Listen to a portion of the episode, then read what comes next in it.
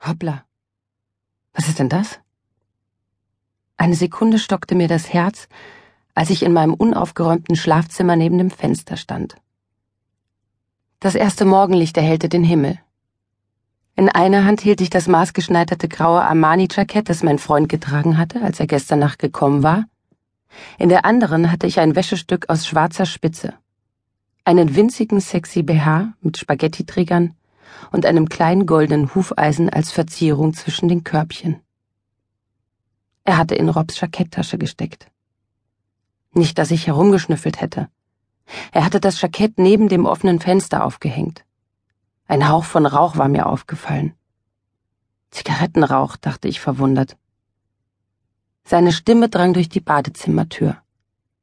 Er sang Rhinestone Cowboy. Das fand ich merkwürdig. Ich kannte Rob seit etwa drei Jahren und in all der Zeit war mir nie aufgefallen, dass er ein Fan von Glenn Campbell war. Rob hörte ausschließlich klassische Musik. Brahms, Mozart, Liszt.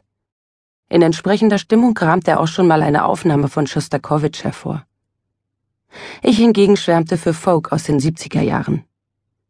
Eigentlich alles, was aus den 70ern stammte, und wusste, dass er das für schrecklich primitiv hielt. Ich hatte ihn schon lange gedrängt, nach etwas zu suchen, das uns beiden gefiel, so dass wir Kompromisse machen und uns in der Mitte treffen konnten. Aber Glenn Campbell? Zu jeder anderen Zeit wäre ich beeindruckt gewesen. Ich sah den BH an und runzelte die Stirn. Rob könnte ihn für mich gekauft haben. Doch das wäre absurd gewesen. Ich hatte Kurven und nicht zu knapp. Niemand mit einem Funken Verstand hätte gedacht, dass mir ein so winziges Teil passte. Als mich die schmerzhafte Erkenntnis durchfuhr, versuchte ich sie zu unterdrücken, indem ich ganz still stand. Ich hielt den Atem an. Ich durchforstete mein Hirn nach einer anderen, weniger grausamen Erklärung, fand aber keine. Das Prasseln in der Dusche brach ab. Rob polterte pfeifend im Badezimmer herum.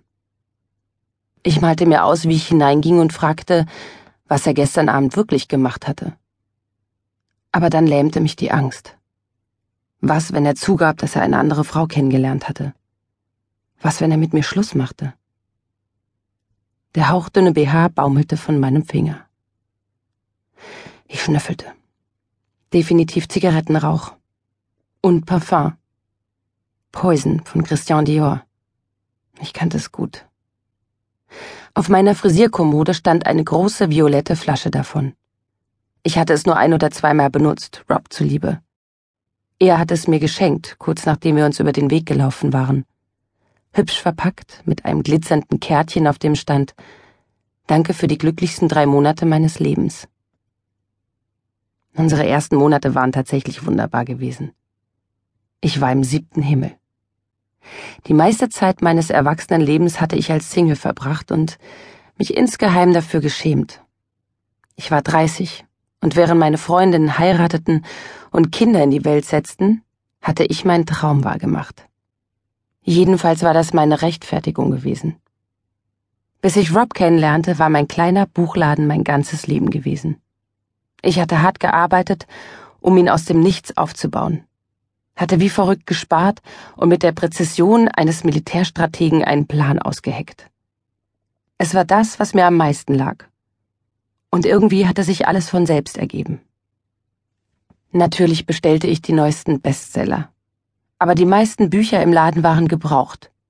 Und ich hatte auch Musik-CDs und Audiobücher. Mit einer Handvoll Stammkunden hatte ich mich im Lauf der Jahre angefreundet.